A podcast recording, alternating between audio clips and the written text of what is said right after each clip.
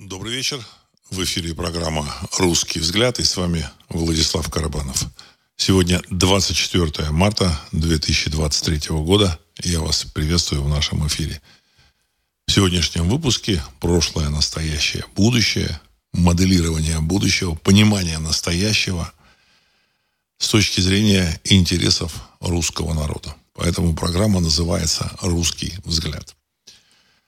А в мире продолжается вот этот кардебалет под названием э, втягивание э, в финансовый кризис глобальный и э, то, что за этим последует, никто не знает. Наша задача понять, что будет дальше. Вот. Многое из того, что я говорил, оно, в общем-то, сейчас воплощается в буквальном, вот, вот в буквальных деталях вот я говорил о том, что деньги из банков выгребли. Дальше начнется банковский кризис. Начнется он с того момента, когда э, рухнет первый банк, и э, глобальные кукловоды, финансовая глобальная э, управляющая вот эта элита, она тщательно пыталась вот этот момент э, отсрочить или не допустить. Ну, э, понимаете, сказать, невозможно э, отсрочить, тем более э, невозможно не допустить то, что, в общем, должно быть так или иначе. Невозможно отсрочить то, что, в общем-то, сказать, к чему все идет. Вот. Поэтому события с Silicon Valley, с, кредит, с банком швейцарским Credit Suisse, ну и, там сказать, с различными другими банками, это все следствие запущенных механизмов, я думаю, что еще там, в общем, лет 50 назад. Вот. А дальше все это развивалось. С развалом Советского Союза сложилась а, такая моносистема глобальная, когда один лидер, и этот лидер, в принципе, и до этого Америка была глобальным, занимала глобальные лидирующие позиции. Но был такой противовес в виде Советского Союза, потом, в общем-то, он ушел.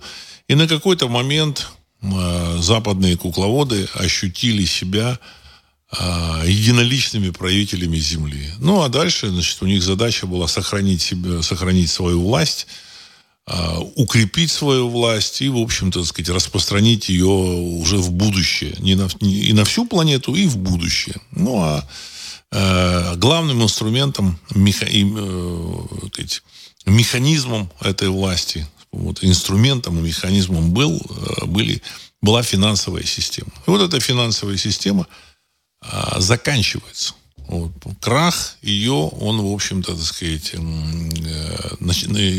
идет. Э, то, то, что мы видим, это начало, но это начало, в общем-то, они там, они там делают плохую, хорошую мину при плохой игре. Но, тем не менее, процесс развивается. Вот. Значит, тот факт, что происходящие как бы события в мире, именно как бы, я слово сказал, как бы события в мире, это инспирированные события, а, некие э, конфликты, некие, некие какие-то значит, действия, которые должны не столько как бы проистекли сами по себе, а должны отвлечь внимание публики э, от, от как бы главного события в мире. А главным событием в мире является крах финансовой системы. Поэтому, э, если вы помните, там несколько дней назад э, разговаривали там еще неделю назад, Трамп сообщил о том, что его, вот сейчас его арестуют, э, выдадут ордер на арест, арестуют, арестует прокуратура Манхэттена. Но его, в общем-то, не арестовали, как-то там что-то оно как-то, так сказать, затянулось, а потом публика начала догадываться, что это, это сообщение об аресте Трампа ну, что явилось бы таким событием, э, происходящим впервые в истории Соединенных Штатов Америки, когда бывшего президента США там по какому-то надуманному предлогу там задерживают. Вот. А публика начала э, соображать, что это не столько как бы сам факт события важен, и что он произойдет, а важно э, увлечь публику вот этой новостью. Об этом заявил Маск, который сказал, знаете, у меня есть подозрение, что, э, в общем, нас пытаются от чего-то отвлечь. Вот. Об этом заявил э, Кеннеди-младший, э, сын э, Роберта Кеннеди, так сказать, брата Джона Кеннеди, вот он заявил о том, что, знаете, мне такое ощущение, что нас пытаются куда-то куда в сторону завлечь.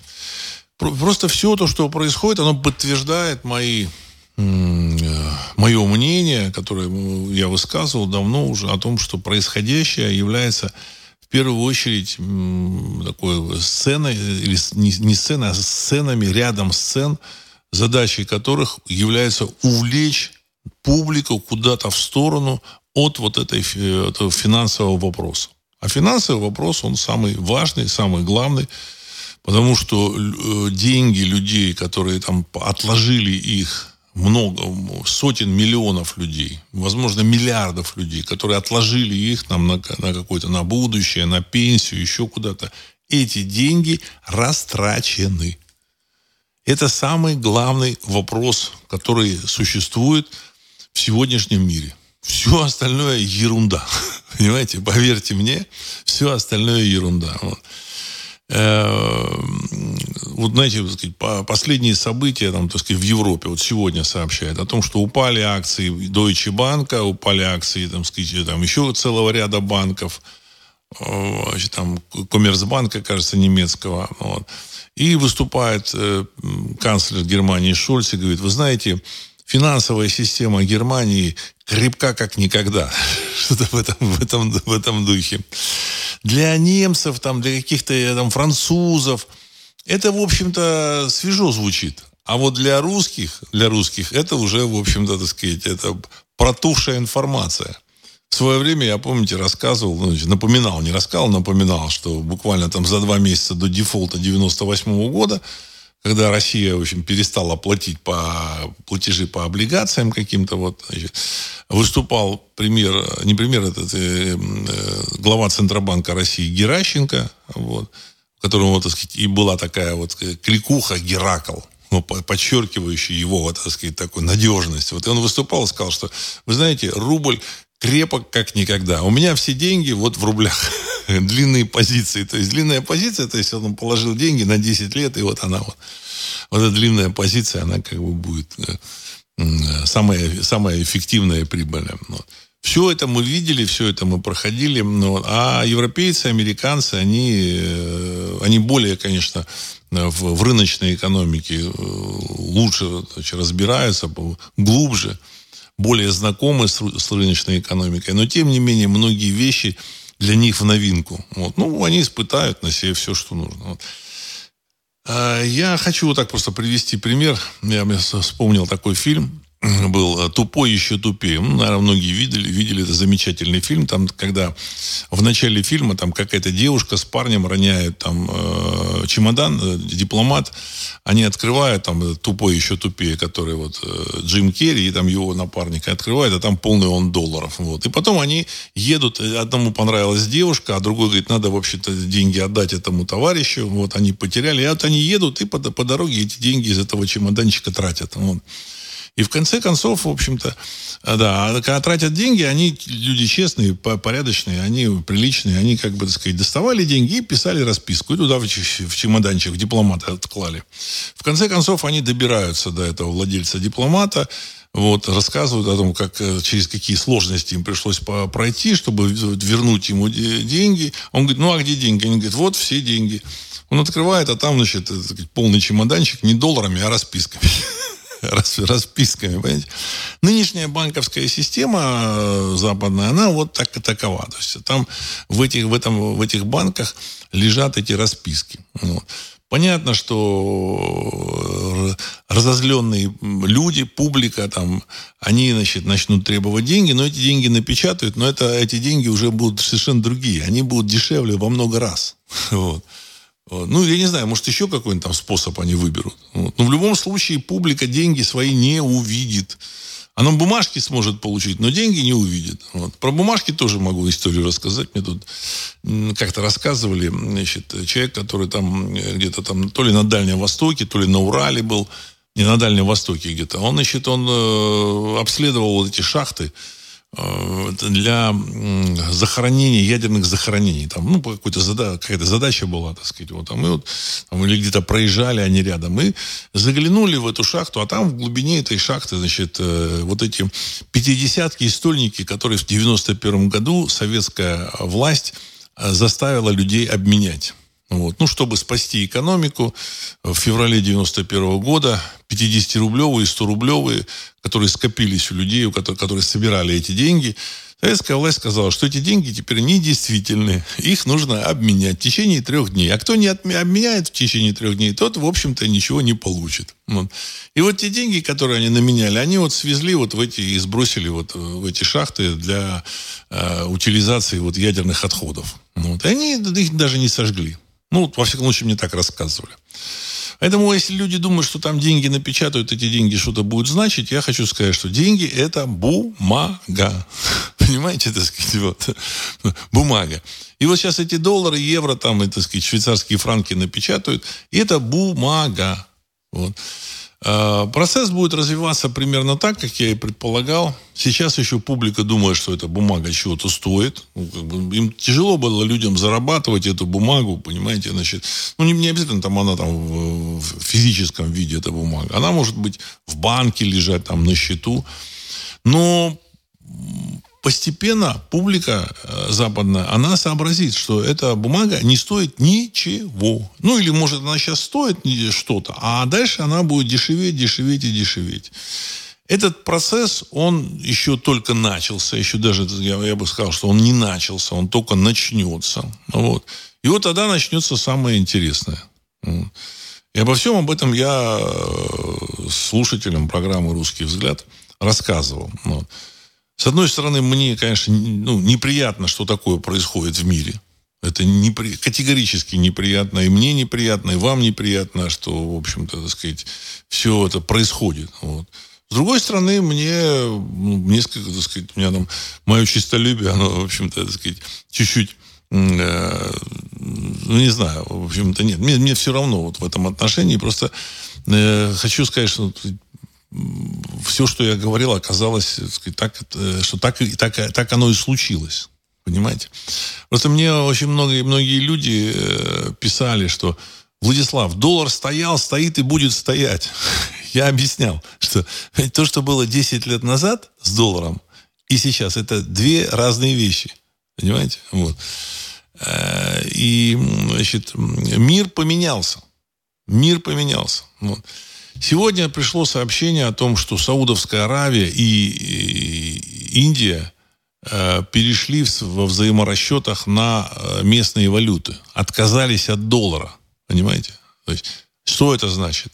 Это значит, два крупных игрока, которые пользовались в своих взаиморасчетах долларом, отказались теперь от доллара. Им он не нужен. Он не нужен. Все. Доллар ушел из части, из сегмента мировой экономики.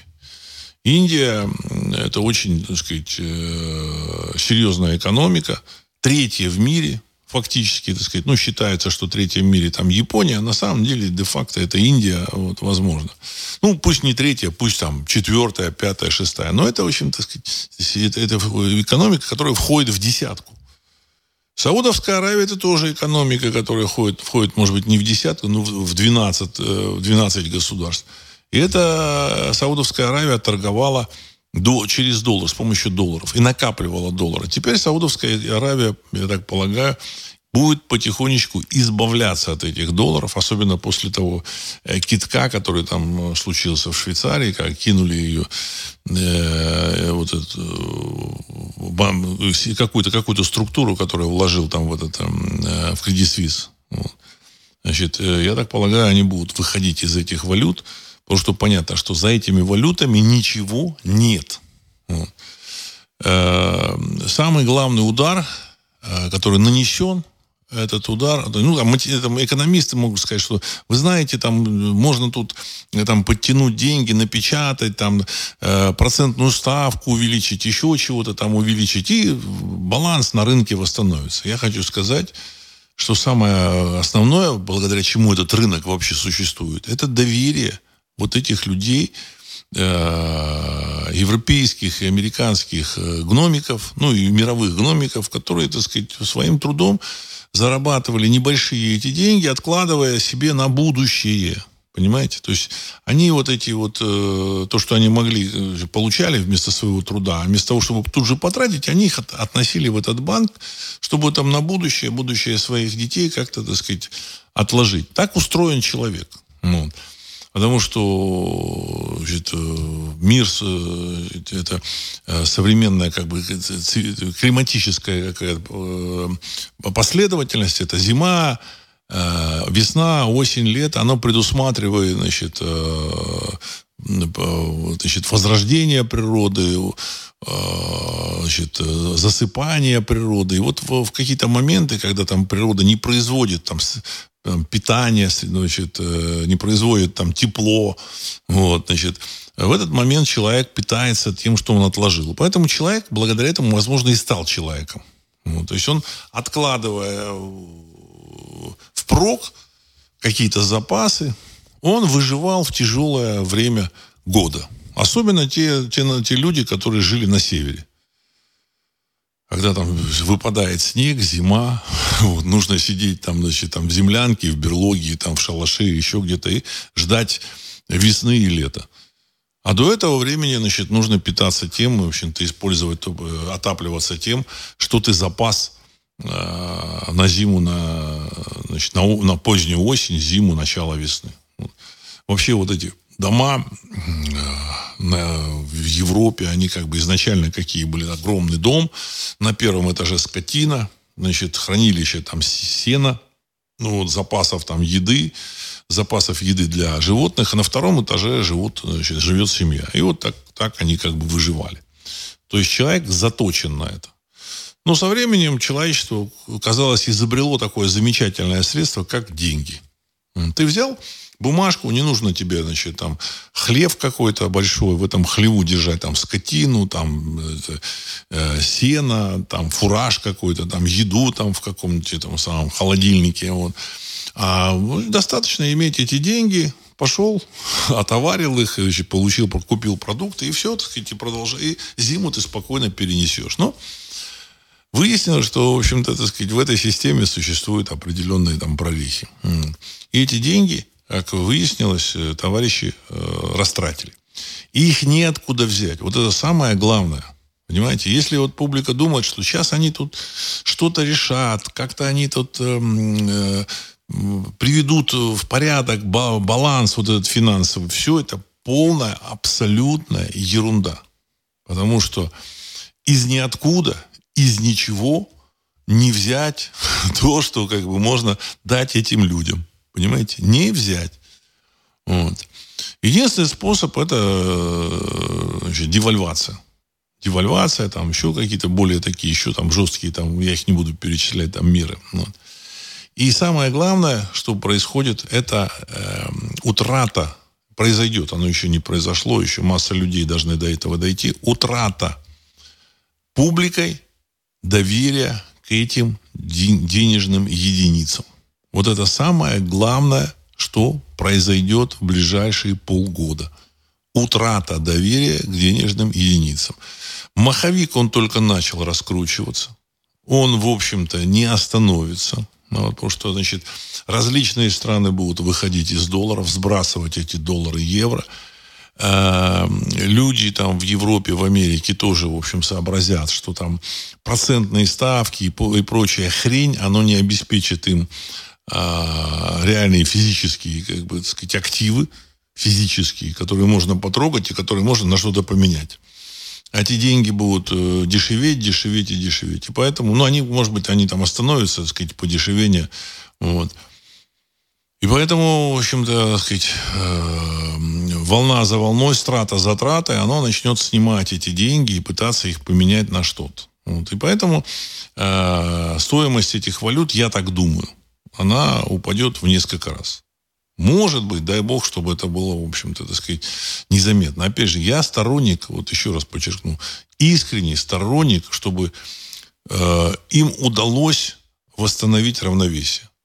Вот искренне. чтобы ничего не поменялось. Все привыкли к этому миру, все привыкли, что там э, лежат где-то доллары, там евро, там в загашнике, значит, и этими долларами, евро можно воспользоваться. Вот хотелось бы, чтобы это было все максимально мягко, мягенько. Вот. Но есть у меня ощущение, что это все, так сказать, не будет так мягко, как хотелось бы. Не будет так мягко. Вот. А, отсюда, кстати, вот и повышение пенсионного возраста во Франции до 64 лет, повышение пенсионного возраста в Великобритании до 68 лет. Вот. То есть там возраст дожития какой-то есть, там 10-12 лет у, у людей. Нужно, значит, э, сократить возможности этим людям, в общем-то, попользоваться там этим возрастом дожития, так сказать, там с 14 до 12, до 10 лет. То есть вот в этом главная задача. И, и тут не виноват Макрон во Франции. Он просто действует так, как э, ему велит э, финансовая ситуация. Ну, понятно, французы вышли, они недовольны, но они, в общем-то, они не понимают, что ничего Макрон другого сделать не может. Не может. То же самое я говорил о том, что из-за чего началась вот эта великая э, пандемия, великий карантин. Причина начала великого карантина – это как раз попытка отсрочить вот это время Ч. Вот. На какой-то период они это отсрочили – вогнали людей э, в, в такой серьезный дискомфорт, там заставили ходить э, на мордниках, э, какие-то там проверки, какие-то там втыкания там всяких, так сказать, жидкостей, вот, значит, раскрутка каких-то, так сказать, болезней. Вот. Все это было сделано именно из-за того, что вот этот момент должен был наступить, и товарищи пытались его отсрочить. Ну, ну, в, в том числе и война э, на территории Украины. То же самое. В попытке отсрочить. Теперь в двух словах буквально скажу, я потом буду читать ваши вопросы. Я просто пытаюсь вот рассказать как бы свое понимание того, что происходит в мире. Вот. Это мои мы, я делюсь своими, своими мыслями, я ничего не утверждаю, это просто мое мнение. Вот имейте это в виду. Вот. Значит, по поводу там, событий на территории 404. Значит, вот, э, я так полагаю, что э, в Кремле э, ребята пользуются не только там логикой, но и какими-то, возможно, эзотерическими методами принятия решений. И вот один из, я, я говорил о том, что, может быть, это э, астролог какой-нибудь, или астрологи, может, это какой-то шаман, или шаманы. Ну, вот который в какой-то момент сказал, так, стоп, ребята, значит, вот дух или звезды говорят, что надо стоять. И вот они встали и ждут. Потому что сейчас идет борьба а, за, значит, э, кто переждет, кого переждет. Понимаете? Смысл наступать, смысла никакого нет. Абсолютно.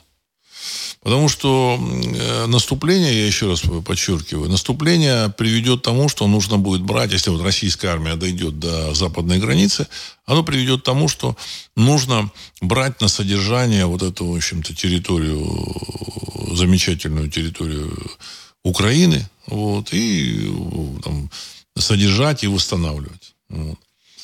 Э, тем самым, э, значит, крах вот этой глобальной финансовой системы, он будет отсрочен. А этого делать не нужно. Нужно подождать, оно само, в общем-то, рухнет, и это само, в общем-то, сказать, оно придет э, в российские руки. И в России тоже, кстати, какие-то финансовые тоже проблемы будут. Если кто-то думает, что это минит Россию, нет, нет, нет. Как это будет по отношению к России, я не знаю. Потому что Россия тоже завязана на э, финансовые э, рынки, глобальный. Вот. Э, значит, и на сегодняшний день, значит, э, я так полагаю, что вот этот, как бы, так сказать, астрологи, шаманы, они, в общем, поставили вопрос ребром, и товарищи в Кремле, они поняли, что да, действительно, когда значит, в Европе разразится вот уже, так сказать, в полный рост весь этот кризис, полный рост, вот он встанет. Сейчас он только, это только начало, первые всполохи. Ну все, процесс запущен. Понимаете? Вот. А вот тогда, когда он разразится, никакая вот эта замечательная Украина Европе не нужна. И Польша, скорее всего, не нужна будет. Еще и Болгария не нужна будет. И там и Чехия со Словакией. Вот. Ну, Чехия со Словакией, я думаю, что могут выжить сами, а вот не нужна будет. Там, в общем-то, задача будет выжить. Выжить. Выжить. Потому что потрясение для публики европейской, в Америке там, там своя тема, для, для публики европейской будет очень серьезно. Когда эта европейская публика поймет, что деньги, которые они отложили, они отложили. Там этих денег нет, ну, как бы, так сказать, там есть, как бы, как в этом чемоданчике, всякие расписки, там, ну, то есть э, э банки, э, госбанки, э, не, не госбанки, а правительство выбирали из этих, из этих банков их деньги и тратили положили туда расписки. Но если они даже напечатают деньги и положат и выдадут, это будут уже другие деньги совершенно. Они будут э, девальвированы в несколько раз. Ну, конечно, так сказать, э, экономика не умрет, она останется, так сказать, будут производить и Мерседес, и Volkswagen, и Audi.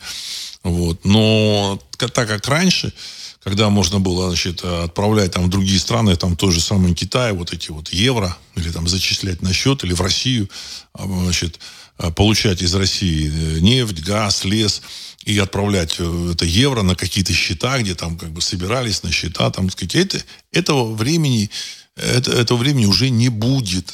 И оно никогда не вернется. Вместо Ауди, вместо нефти, газа, леса нужно будет четко, совершенно однозначно давать реальный продукт.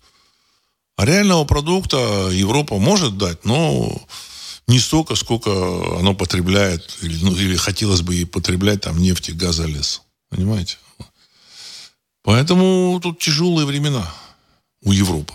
Очень тяжелые. В первую очередь э, психологически. Вот. Ну, а вот в нынешнем состоянии замечательная вот эта страна Украина, она России, в общем, по большому счету, так сказать, ее Россия не может потянуть вот в нынешнем состоянии. Не то, что она не нужна, она нужна, но потянуть ее не может. Взяв Россию под... Ну, я так думаю, вот у них там, значит, э, шаман там или астролог им подсказал. Значит, если они возьмут под контроль 20 э, населения, 20-30 миллионов человек, то есть 20 там сейчас есть, и 10 еще обратно вернется, значит, 30 миллионов нужно каким-то образом прокормить и содержать. Это же не только кормить, их нужно там обогреть, чтобы работали, там дороги были, восстановить экономику, чтобы что-то начало, на, начало работать, в общем-то. Э, тем самым освободив Европу от содержания этих там 20-30 миллионов. Тем самым э, значит, Европа сможет дольше а, играть в эти жданки. Поэтому не нужно. Не нужно. Вот сейчас, вот, сказать, такая, такая борьба, там, а, игра в жданки. Так, давайте я сейчас зачитаю ваши вопросы. А, Стас, Владислав, опять, Запад опять, как всегда, решит свои финансовые проблемы за счет РФ и русских. Триллион от продажи сырья они уже с подачи кремлевцев забрали. Возьмут все, что надо еще. Конец цитаты. Уважаемый Стас, когда у них есть финансовая система, мощная, ну, мощная экономика и финансовая система, вот, и доверие к их финансам, в первую очередь у собственного населения, у окружающего мира, у, есть э, толпа желающих вступить в ЕС, вот, тогда можно там, в общем-то, сказать, забирать деньги, диктовать условия России, как элитки. Российская элитка пытается своих детишек устроить учиться там в Сорбонне, там, в, каких-нибудь британских вузах, там, поселиться в Италии. Все, все хорошо. И в будущем захотят поселиться в Италии. Но в ситуации, когда э, значит, э, европейская, европейская валюта не имеет никакого доверия, а эта ситуация, она будет. Вот. В этой ситуации управлять миром уже, так сказать, будет тяжело. Я думаю, что невозможно. Ну, вот. Э, они уже заморозили там китайские деньги. Ну, об этом не говорят, потому что те же самые китайцы, я думаю, что не хотят там бить горшки, чтобы, возможно, спасти что-то. То есть они рассчитывают на что-то. Вот, значит, поэтому все молчат. Все молчат. Вот. Но ничего никто не спасет ничего никто не спасет. Все, процесс пошел. Единственная значит, степень доверия к собственным валютам настолько, ну, к этим валютам, к евро, настолько высок, э, столько лет э, европейская вот эта валюта, и до этого, так сказать, европейские валюты, там, немецкая марка, там, э, французский франк, ну, он как бы там девальвировался, но, тем не менее, это, в общем, валюта таких, валюты развитых государств, были, доверие было такое высокое, что, в принципе, еще вот эти окружающие страны там третьего мира не, не вполне могут осознать, что, в общем-то, их денежки тю-тю. Понимаете? Их денежки тю-тю. То, что они отправляли туда, в эту Европу, оно, оно давно уже растрачено, растринкано, а деньги, которые там они сложили в эту Европу, им, в общем-то, э, не вернут. Ну, или вернут там, ну, один там, пяти, один к десяти. То есть они не хотят в это верить. Типа в Африке, да, они понимают, что в Африке это как с добрым утром. Они же у, там, у, у того же Советского Союза брали там всякие э, кредиты, ну, в виде вооружений, того, всего, пятого, десятого. Насколько я понял, там отдали один, там, может, 20, а что так, а многие страны ничего не отдали. Вот и последний там, на, на прошлой неделе президент России там простил очередные 20 миллиардов долларов. Понимаете?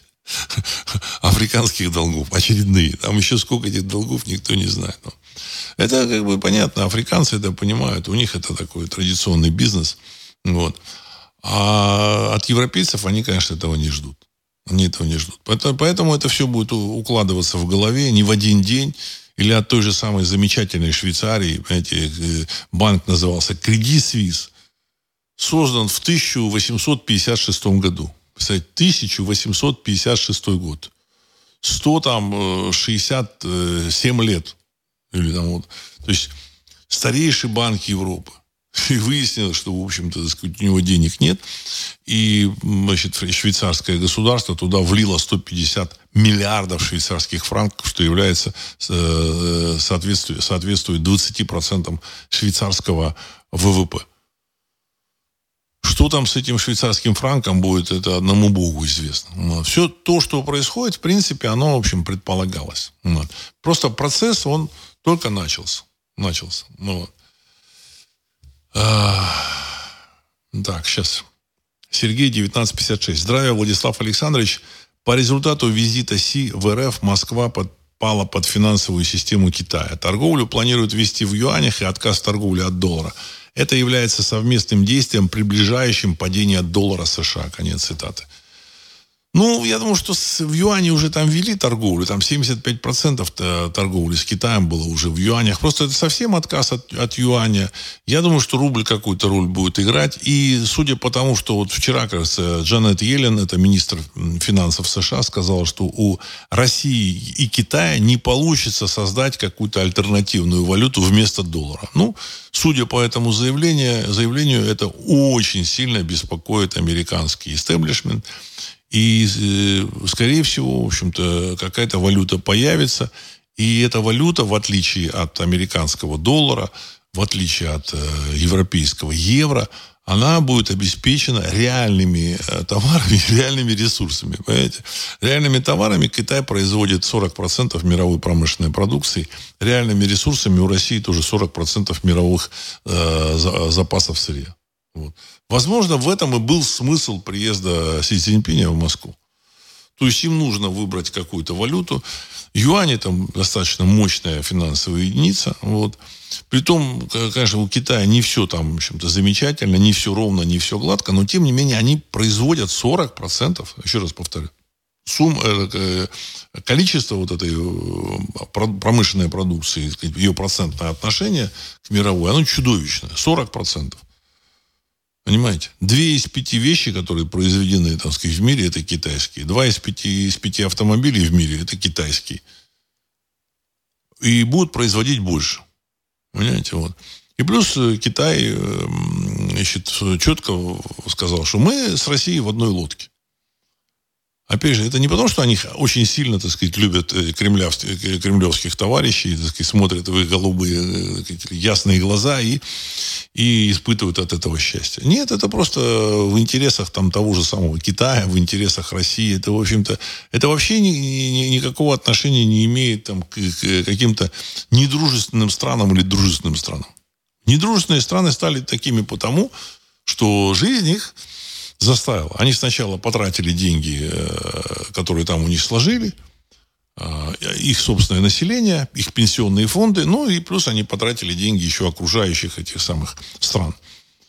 И потом дальше они решили как-то разобраться с, э, с той же самой Россией. Тем более под, под это дело они Значит, э, в 2014 году они, в общем-то, отмерили себе замечательную такую страну Украину, ну, с помощью которого, которые начали как бы, свою, свою эту самую линию политическую. Вот. Но в целом сегодня понятно, что э, они терпят, э, ну, я так думаю, они терпят поражение. Вот, они терпят поражение. Так, Э, значит, Вальтер Аваков, Москва. Владислав, здравия. Были предсказания про начало некоторых событий 22 марта в США и 23 марта в Англии, связанные с королем. Сегодня заканчивается 24 марта. Как по-вашему, что-то произошло в эти даты, похожее на предсказание? Конец цитаты. Ну, сегодня, э, сказать, вчера, точнее, 23 марта, созывался, созывалось какое-то чрезвычайное собрание по банкам, секретное собрание. Вот. Что-то, возможно, и сегодня было. Вот. Значит, э, глава Минфина США Джанет Йеллен, а до этого она была главой ФРС США, то есть это человек, который, так сказать, был главой ФРС, главой Минфина, то есть человек в теме. Один из немногих людей в теме. Что они там решили, мы не знаем. Но какие-то важные решения есть какие-то важные решения есть. Ну, там, э, значит, судя по падению вот сегодня вот этих вот э, э индексов стоимости акций там Deutsche Bank, вот каких-то немецких банков, э, я так думаю, что это как бы как отзвук этих решений, отклик. Потому что вот такие серьезная информация, даже засекреченная, она каким-то образом просачивается. Вот. И поэтому, значит, эти банки просили. Вот. Но опять же, я, я хочу подчеркнуть, это только начало. Только начало. Публика, которая держит деньги в долларах, евро, там, во всех этих валютах, она еще только раскачивается. Она еще только, только раскачивается. Но каждый день э, значит, э, раскач... людей, которые сообразят, что там будет дальше, просчитают, так сказать, на, на, на два хода вперед, будет больше, больше и больше. Вот. Сейчас время вытаскивать деньги, они будут вытаскивать деньги. Вот э, там, в этом самом э, в кредит Свис вот, там, ну, сообщали о том, что из кредит Свис продолжили люди вытаскивать деньги. Их ни, никак не впечатлило то, что и кредит Свис объединились с UBS. Вот. Вообще, от, от слова совсем. И банковская система Швейцарии, она рухнет, по всей видимости. Вот. Дай бог, чтобы она сохранилась. Вот я от всей души желаю, чтобы она сохранилась и все было, так сказать, э, нормально. Но, тем не менее, у меня есть ощущение, что она рухнет. Потому что 150 миллиардов, по всей видимости, которые там дали э, ликвидность Кредит Свису, их, видимо, не хватит. Дело в том, что Швейцария была надежным таким, в общем-то, э, местом, где куда, так сказать, складывали там мировые олигархи, правители, там, президенты, вот, значит, там, диктаторы, там, ну, различные, так сказать, люди, вот, арабы, китайцы, э, индусы, вот, они складывали свои, в общем-то, активы, деньги. Самым главным активом были деньги, потому что, так сказать, они удобным. Вот эти бумагу эту или там запись в банковском счету можно было всегда, так сказать, обменять на любой актив. На яхту, э, остров, подкуп э, там, средств массовой информации, по там, оплату там, политикам там, или так далее и тому подобное. Это, так сказать, универсальный инструмент, который позволял управлять э, вот этим людям в своих сегментах, а американцам позволял управлять всем миром. Вот. И вот они сейчас начнут вытаскивать, они начали уже вытаскивать, и они начнут менять вот эти активы на что-то свое. И э, ничего нет, чтобы, что остановило бы этот процесс. Не существует ничего на это, в этом мире. Абсолютно. Единственный способ у швейцарских банкиров сказать, нет, мы вам ничего не дадим. Ну, они с русскими так уже, так сказать, начали поступать, держателями. Вот. Но я думаю, что с остальными они могут, конечно, так поступить, но это, в общем, так сказать, хрень редьки не слаще. Чем больше они так будут поступать, тем будет, в общем-то, хуже. А, Владимир 82. Американские финансовые власти заявили о преодолении банковского кризиса. Я даже целую статью написал для своих каналов. Собираюсь опубликовать завтра. А здесь послушал вас и немного разочарован. Вы полностью опровергли утверждения американских чиновников, на основании слов которых готовил материал. Конец цитаты. уважаемый Владимир, а что американские чиновники и финансовые власти могут еще сказать? Вы подумайте. Они, в общем-то, так сказать, обязаны защищать свою эту, так сказать, кормушку, свою веточку, на которой они сидят, и чирикать о том, что эта веточка очень крепкая, и все, хотя она уже, так сказать, там э, сваливается. У них, у них другого э, выхода нет. Вот. Понимаете? Иначе будет э, хаос, понимаете, случиться. Что, так сказать, как только человек, э, люди услышат, так все, в системе каюк, и народ побежит активно снимать деньги. Им нужно затормозить этот момент. Чтобы сняли, во-первых, они сами и их люди. Поменяли. Поменяли на другие активы.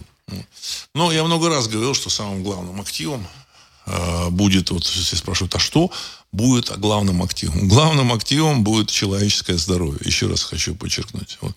Конечно, там земля, э, близкие люди, э, собственная как, среда, в которой человек живет, дом его. Это, конечно, важно. Но, допустим, думают, ну, недвижимость. А зачем человеку три дома? В трех домах ему невозможно жить. Поэтому даже там недвижимость, еще это какие-то э, моменты, это все будет э, устаканиваться. Из той же Европы часть этих там арабов останется там, а, а часть арабов поедет в свои, в свои арабские эти э, места, в свои арабские деревья, деревни. Потому что там, в общем-то, они там знают, понимают, как жить, а в Европе уже вот этой халявы, возможно, не будет. Я не знаю. Мне сложно судить. Но важно то, что здоровье человека позволит э, преодолеть э, вот это вот, э, вот, это, вот, вот это грядущие, грядущие перемены. А, черный круг. Здравия всем. Владислав Александрович, как вы считаете, зачем Билл Гейтс заявил о том, что укализация была большой ошибкой? Конец цитаты. Ну, потому что он понимает, что ему придется отвечать я, честно говоря, не встречал вот это заявление. Вот. Может, он имел в виду, что не так сделано было, не, не так мощно, как он хотелось, хотел бы. Вот. Он понимает, что, возможно, ему придется отвечать. Потому что, значит, информации о том, к чему привела вот эта вот э, укализация, она, она есть, ее много. А, значит, там, даже вплоть до генных каких-то отклонений. Вот, значит, люди значит, теряют сознание во время там, телепередач, вот, каких-то матчей э, спортивных. Вот, буквально на днях смотрел у Соловьева, вечер с Соловьевым. И там, в общем-то, один из э, участников этого вечера просто раз и, и вырубился. Вот. А такого, конечно, такое раньше бывало когда-то, но на, раз в несколько лет там на все телекомпании мира такое случалось. Вот. А сейчас это сплошь и рядом. Значит, там ведущая там CNN вырубается, ведущая BBC вырубается. Вот. И все сообщают о том, что это, в общем-то, люди, которые уколоты.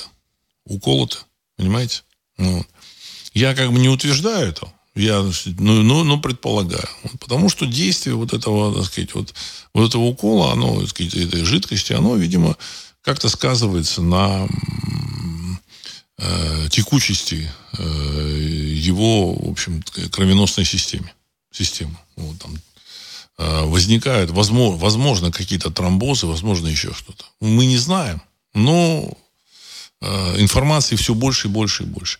За счет денег глобальным кукловодам удается все сдерживать распространение этой информации, сдерживать. То есть они контролируют с помощью денег политиков, с помощью денег они контролируют средства массовой информации, деятелей культуры, деятелей там науки, здравоохранения. Но как только вот эти вот деньги, вот этот механизм, этот инструмент, он перестанет работать в той мере, в какой он работал раньше, все. Весь этот контроль прекратится. И все, вся правда, она выльется наружу. А, значит, э, я думаю, что не только связано с этой укализацией, я думаю, что и с политикой, и с выборами, и с массой вещей. С массой вещей. А, Алексей Москва. Не перетекает ли мировой олигархат в Китай, бросая старое тело США? Конец цитаты.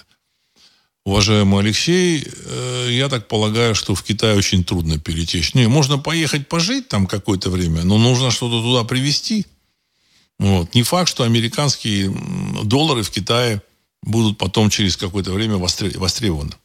Вот. И в Китае как бы какую-то позицию эти олигархи вряд ли смогут занять. Китай при всем, это огромное государство, это вообще целая цивилизация, целый мир. Это, это часть планеты, э, самодостаточная вполне себе. Но это национальное государство. Национальное. Вот. Но то, что из э, США, возможно, уходят анунаки, это вот в этом, как бы, так сказать, возможно, есть, как в, это, в этой идее есть какое-то, так сказать, зерно истины. Вот. Так. Дэн, здравствуйте, Владислав. Как вы можете объяснить регулярное исхождение с рельс поездов в США? С уважением, э, конец цитаты. Вы знаете, возможно, вот эти компании, э, которые перевозят что-то, или, или чей груз перевозят, возьму, возможно, они хотят получить э, страховку. Мы, мы не знаем. Вообще не знаем. Потому что все скрыто, все тайно.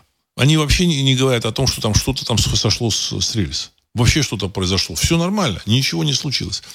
Но, возможно, они э, как застрахованы, возможно, им нужно получить страховку. Причем нужен, нужен просто какой-то факт. Неважно, что там что-то упало, пропало. Может, там, знаете, значит, там было 100 вагонов, они перевернулись, там разлился один вагон, подожгли вот этот, э, этот химикат, якобы вот он там подымил, все, так сказать, а потом они списали э, физических объемов там раз в сто больше, чем нежели, нежели было, было на самом деле. В общем, там тоже идет процесс такой же, как вот в этом знаменитом фильме «Операция И» и другие приключения Шурика, Шурика. Когда вот там они приходят, и, значит, и говорят, а что там брать? А, значит, а он говорит, да ничего брать не нужно, все уже забрали до вас на этом складе. Понимаете? Поэтому может быть и так. Я, я сомневаюсь, что там э, какие-то теракты кто-то устроил, устроил, диверсии там в Америке. Я очень сомневаюсь. Очень сомневаюсь. Вот. Но им нужно было, чтобы было шумно. Это очень важно. Вот. И дальше нужно было какие-то иски, еще что-то. Ну, для того, чтобы забрать из страховых компаний каких-то, какие-то деньги из банков. Может быть так. Мы можем только предполагать. Э, так, Николай Самара. Недавно видел передачу о негативном влиянии Ельцин-центра на окружающую обстановку. Не является ли он таким же источником негатива, как и Зиккурат на Красной площади? Конец цитаты. Я думаю, что нет. Нет, нет. Э, просто, так сказать, не нужно обращать на него внимание и все. Там платят каким-то э, функционерам какие-то деньги, что-то они там говорят, заявляют, все. Но в реальности, в общем-то, это не оккультное сооружение. Оно имеет, может быть, какие-то внешние там признаки похожести на оккультное сооружение, но оно оккультным не является. А на Красной площади это сооружение, которое сделано по совершенно понятным, там, четким, оккультным каким-то э, размерам, схемам, правилам, цветам и так далее и тому подобное. И, значит, и он, оно до сих пор стоит. То есть, возможно, до сих пор им, и им пользуются этим зиккуратом. И до тех пор, пока этот зиккурат стоит, мы понимаем, что в стране, в общем-то, управляют ребята, э, которые, так сказать, э, имеют прямое отношение вот к этому сооружению. Так, значит, да, прокомментируйте выступление Мишустина. Значит, это премьер-министра. Значит, вы знаете, э, на самом деле, вот в своем выступлении вот премьер-министр, я, честно говоря, так вот буквально отрывком, отрывками смотрел, там, урывками, и пришел к выводу, что во время этого выступления он, в общем, ничего не сказал. Ничего не сказал. Прокомментировать вообще, так сказать, происходящее могу только так, что ребята э, из Кремля, те, кто, в общем-то, у кого там рычаги управления, они приняли решение выжидать.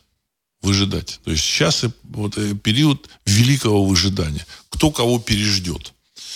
И если э, кремлевские переждут, то у них есть шанс, в общем-то, сохраниться в будущем. Не факт, что они сохранят э, власть в своих руках, но сами они могут сохраниться. Потому что если Россия, в общем-то, переждет этих ребят и развал, в общем-то, э, финансовой системы европейской, американской, то в этом случае у них, как бы, так сказать, есть шанс э, жить в стране, в общем-то, которая будет, выйдет из, этой, из этого столкновения победительницей. Вот. Опять же, еще раз хочу подчеркнуть, далеко не факт, что нынешняя кремлевская архитектура, она сохранится. И вопрос вообще не в кремлевских ребятах. Я вот э, хочу вам сказать и вообще обратить внимание, что Значит, люди там думают, что во всем там виноват Кремль. Не, не совсем так. Не все может сделать Кремль, и там Мишустин тоже не все может сделать. Нужно понимать, что он э, пытается управлять, именно пытается, не управляет, а пытается управлять бюрократической системой, которая досталась от Советского Союза. А, значит, все эти чиновники, они как бы э, вот эти должности передали, ну, чуть ли не по наследству. То есть совковая вот эта бюрократия, средний слой, а, они, в принципе, живут по своим каким-то правилам, по своему распорядку, вот. И они, э, не, не, они, их невозможно исправить что-то, понимаете? И невозможно. Вот. Значит, вот просто пример приведу. Значит, на днях, э, неделю назад, выступление какого-то губернатора. Он говорит, вы знаете, мы в, нашей, в, нашей, в нашем регионе выдали паспорта, начали выдавать паспорта э, семей членов э, СВО. Ну, специальной военной операции. Паспорта членов семей СВО. То есть это точно советский такой метод когда в Советском Союзе э, денег не давали, а давали э, ветеранскую книжку. Иди, вот тебе ветеранская книжка, тебе без очереди должны там дать мясо, значит, тебе должны уступить сиденье там, в, в автобусе, еще что-то, еще что-то, еще что-то. И он ходил, выбивал. Вот. Или грамоту давали. Есть это то же самое. Вместо того, чтобы дать денег, Вот. То есть какой-нибудь актив, который люди, эта семья возьмет во что-то преобразует. Им предлагают вот эту ветеранскую книжку. Я просто помню вот эти моменты, когда стоит очередь, там час-два стоит, и вот, так сказать, появляется какой-то ветеран, зачастую с купленным там каким-то этим ветеранским удостоверением, и влезает без очереди. И как это дико бесило толпу. Вот. И в этой толпе обязательно было несколько ветеранов, и они начинали ему говорить, ты что ты делаешь? Я сам ветеран, я стою вот в этой очереди, там, ну, там, всякие там женщины стоят, там, в общем-то, эм, мужчины, там, ну, разные люди стояли. То есть, и ветеран этот, если он там был ветеран, он, в общем-то, как вот, знаю, политый там каким-то, так сказать, навозом, дерьмом он, так сказать, стоял. Вот. То есть приличный человек, честный человек, в общем-то, совестливый человек, он не мог этим воспользоваться. Так вот, откуда вот этот губернатор вот эту вот идею придумал? Член удостоверения члена семьи СВО. Блин, все, все из совка. Это все оттуда. Все советские вот эти законы. Дальше вот он выступает, этот э, Мишустин, начинает рассказывать, что да, вот мы тут подняли там каким-то э, малоимущим там на 17%, э, дальше там какие-то там машины купили, там тоже каким-то там э, малоимущим, там еще чего-то, так сказать. И такое, такое ощущение, что э, эти какие-то малоимущие откуда-то вообще образовались. Вообще вопрос, откуда они образовались? Может, малоимущим нужно пойти поработать? Понимаете, так сказать, вот. И все крутится вокруг малоимущих. Вот этот совок, он как бы еще продолжает существовать. Вот. И он там решал, решал какие-то, заявлял о каких-то там моментах, мы там на 5% где-то что-то увеличили. Там, как будто вот ему писал э, вот, спичрайтер этого Брежнева или там Черненко. Вот 40 лет прошло, и вот спичрайтер вот тот же самый, или его сын. То есть они вообще не умеют по-другому не думать, не жить. Я не про самого Мишу, Мишустина говорю. Он-то человек вполне современный. Но вот в этой системе ничего он сделать не может. Даже вот эти вот наверху товарищи, которые в Кремле сидят, мне такое ощущение, что они ничего сделать не могут. Они говорят одно, а система делает все наоборот. Иногда на зло. Так же, как вот с этой мобилизацией. То есть все же предполагали, что не нужно делать мобилизацию. Не нужно. Вот. Система вам это все, в общем-то, сделает, значит, шиворот на выворот. Вот. Или там, э, э, значит, то же самое. Президент страны сказал, все, мы тут посовещались и решили, что никаких проверок быть не должно. А я вот тут сообщу о том, что, значит, я тут читаю там прессу, а выясняется, что начали трясти этих блогеров. Блогеров. Какие-то блогеры там э, начали, ну, там, зарабатывают деньги там в Инстаграме, там, ну, чем-то, вот, и э, продают там какие-то курсы похудания, там какие-то там э, мероприятия устраивают. Вот. И у них, там, топовые, у них там хорошо получается собирать деньги. И вот тут э, вот эта, так сказать, бюрократическая система, она решила этих блогеров э, немножко, так сказать, э, подраздеть. подраздеть. Вот. Показывают по телевидению, что у них арестовали всю собственность, все имущество. Значит, а, что они как бы вместо 150 миллионов, они как бы собирали больше денег, у них проходило через, ну, через их э, бизнес. Просто они проводили эти деньги через какие-то через каких-то друзей и знакомых, и теперь они должны заплатить не там 6%, а по полной программе НДС 20% и 25% там э, этот э, корпоративный налог. Вот. Э, на самом деле это означает, что президент страны говорит одно, что не будет никаких проверок. Вот. А на следующий день этот же аппарат делает совершенно другое. И они там собирают, видимо, там кто-то дал им указание, надо собирать деньги. Они собирают деньги по-советски. По-советски. Ну, может быть, они там э, иголки под ногти не загоняют, но в целом, в общем-то, они уничтожают вообще доверие к системе и к этому госаппарату. Просто уничтожают. Вот.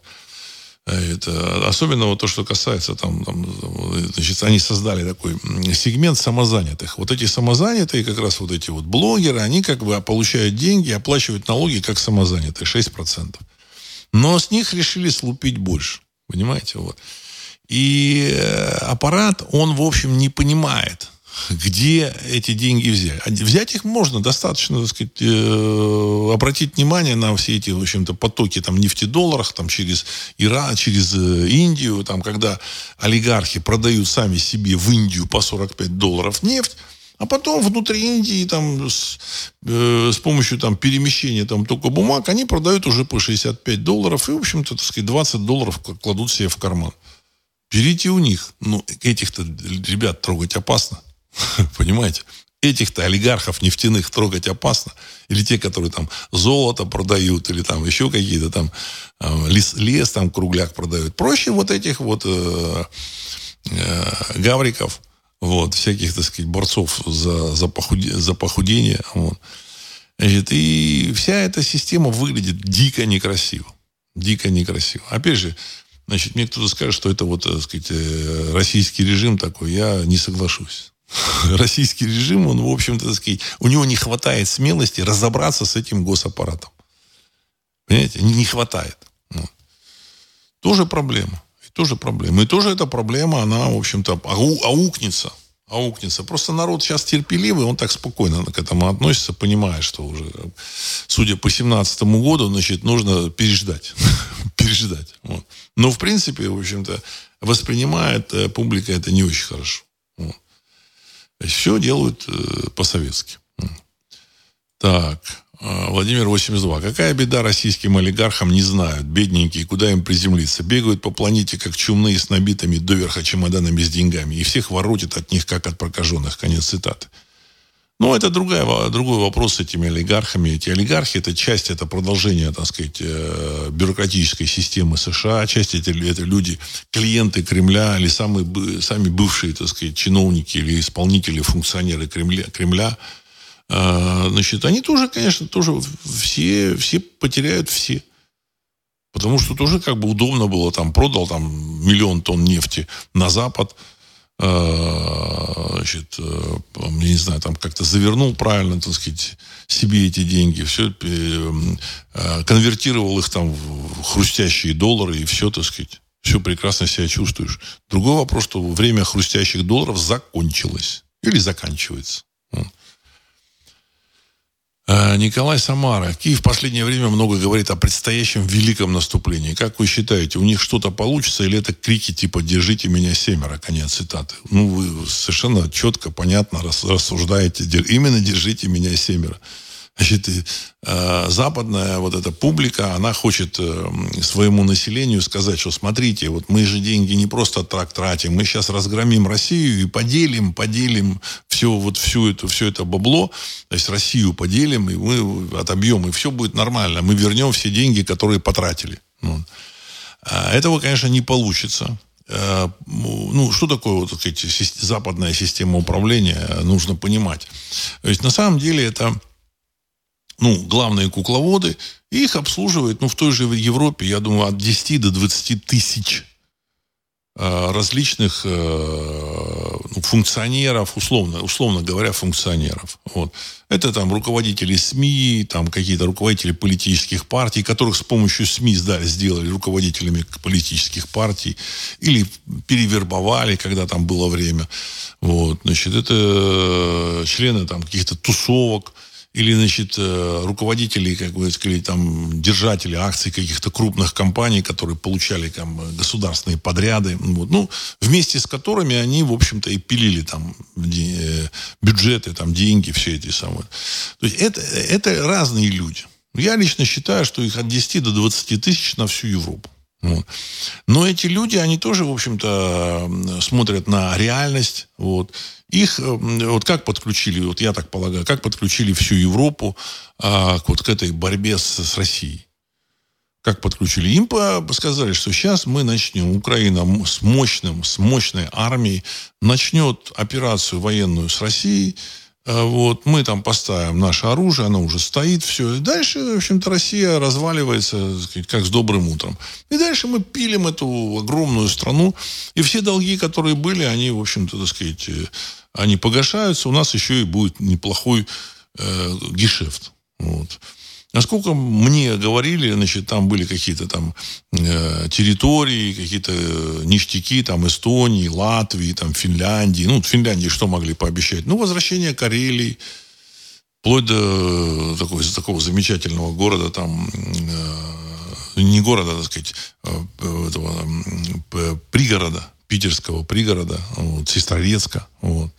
Значит, э, ну, понятно, там Выборг, все. Ну, э, граница была около Сестрорецка.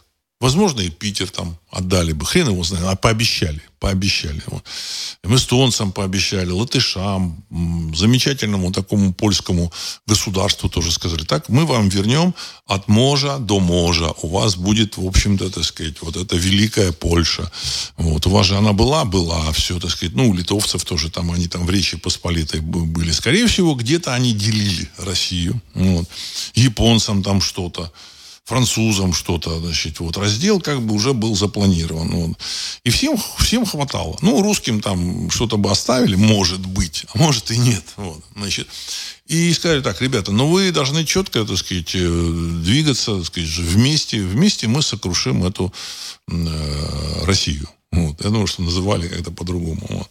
Надо работать. Да, работать над этим. Вот. Они начали, бросились работать. И тут выясняется, что Россия не очень сокрушается. Вот. А, а тут, значит, э, они начали уже сомневаться в этом, поэтому подпитывают вот это, э, их уверенность или как бы драйв их нужно подпитывать. Подпитывая за счет вот этих криков про наступление, про то, что, так сказать, российская армия там вот-вот уже будет разгромлена. Э, значит, ну, вот всякими вот такими историями. Вот. И тут приезжает в Москву Си Цзиньпинь. Понимаете? Тут приезжает в Москву президент великой страны, здоровой страны, мощной, Китая. И у этих людей, у клиентов вот этих вот кукловодов, у этих 10-20 тысяч, в общем-то, не последних людей в Европе, в, в европейской иерархии, начинают сомнения возникать. А будет ли когда-нибудь победа? Понимаете? Вот. И очень, так сказать, обоснованные сомнения. И на самом деле это, такое, это такая ситуация, ну, практически там катастрофическая с точки зрения пиара, с точки зрения драйва для этих людей. Без драйва никуда. И поэтому вот в этот же момент они вызывают, вот приехал Си Цзиньпинь в Москву, они тут же вызывают этого премьер-министра Японии Кисиду, который был в, в Индии с визитом. Ему сказали срочно из Индии прям, прям в замечательный город Киев. И он срочно срывается с Индии летит в, в город Киев для того, чтобы как бы уравновесить. Вот. Это говорит о том, что драйв э, на Западе уже как бы подугас его приходится подпитывать, приходится собирать этих людей на какие-то вот их там мероприятия, это может быть это оргии, там, понимаете, я, я не знаю, там могут быть мероприятия в разных, в общем-то, антуражах. Вот. Я еще раз хочу подчеркнуть, я не исключаю, что это какие-то оргии. Вот. какие-то клубы закрытые, и где они обмениваются информацией, вот, и их нужно поддерживать, их драйв. Вот. Им нужно сказать, что вы не переживайте. Сейчас, сейчас, сейчас замечательная, э, мощная украинская армия предпримет наступление. У нас тут есть леопарды, эти э, леопарды 2, леопарды 1, самолеты МИГи, еще что-то. То есть э, миллион снарядов. Миллион снарядов мы поставим Украине. У меня, знаете, есть сомнения, что там миллион снарядов будет поставлено Укра- Украине. Очень большие сомнения. Вот. Значит, когда хотят наступать, держат в секрете. А тут они трезвонят с утра до вечера. То есть э, им, у них задача только день продержаться, только ночь простоять. Вот. Все сыпется. И когда оно начнет осыпаться, то мы увидим перебежчиков. Вот. Перебежчики будут, и э, я так полагаю, они э, значит, заявят о том, что надо, надо замириться с Россией. Вот. Так что я думаю, что вот э, сам формат вот этих взаимоотношений, он именно так устроен, вот именно так вот эти главные кукловоды дел, держат своих исполнителей. Но их, чтобы держать, а тоже там эти исполнители не полные идиоты. Им нужно какой-то подкидывать какую-то информацию, драйв какой-то подкидывать. Ну, в целом, поэтому так все это выглядит. Вот вся вот это, рассказы про это наступление, значит, э, держите меня семеро, вот отсюда. Ну, вот я попытался вам объяснить. Так, роман 2. А может быть и так, армии стоят, потому что кто-то опять пытается слить на Запад все блага, как в 90-е. Конец цитаты. Ну, поначалу, возможно, так и было. Сейчас, говорят, ну, там вот какой-то там аммиакопровод, еще что-то, еще что-то. Торговля все равно идет. Э, газ качается на Запад. Нефть, насколько я понимаю, тоже идет на Запад. Ту же самую замечательную Венгрию. Вот в Болгарию что-то там отгружают э, нефть. Все как бы э, обмен, обмен э, этими самыми ресурсами идет. Вот, то есть, ну, ресурсы в основном идут отсюда туда, оттуда сюда, по, по всей видимости, ничего не идет. Но, тем не менее, все движется к своему завершению. Вот. Крах западной вот, банковской системы, финансовой системы, он неминуем. Они могут его отсрочить на месяц, два, три, рассказывать о том, что они сейчас переформатируют, перестроят что-то там, увеличат это, эти, ставку рефинансирования, будет 5%, в США уже 5%. И, в общем, все будет замечательно. Но на самом деле самого главного вот, э, э активов, ресурсов, которые они должны забрали у людей, которых откладывали вот в эти банки, и которые они должны вернуть, у них нет. Они их потратили. Вот это самое важное. Они давали э, деньги значит, э, государствам, давали предприятиям, которые их профукали, потратили. Вот. И обратно они ничего вернуть не могут, в принципе. И поэтому вопрос идет только о том, насколько там затормозить пробуждение местной публики. С другой стороны, в общем-то, экономика все равно будет существовать. Мерседесы, Ауди, Volkswagen, Фиаты, Рено будут выпускать, продукцию будут выпускать, обмен будет, какие-то деньги будут. Э, просто как это все будет выглядеть, мы не знаем. Как это будет экономика выглядеть, я не знаю. Я так полагаю, что наоборот активность в области э, товарно-денежных отношений, продажи товаров, реальных товаров, она увеличится. Потому что значит, одно дело, когда тот же самый немец брал эти деньги и складывал их там, так сказать, половину там, или треть своей зарплаты складывал в банк, в банк. Или там американец тоже там пятую часть он складывал в пенсионный фонд. А сейчас они поймут, что будущее вот такое как бы себе не обеспечить нужно, в общем, потреблять здесь и сейчас, и будут активно потреблять. Это, как бы, так сказать, всегда в истории так было. Инфляция, когда так сказать, человек быстрее пытается, старается это, эти деньги куда-то отдать, купить что-то, так сказать, какой-то товар.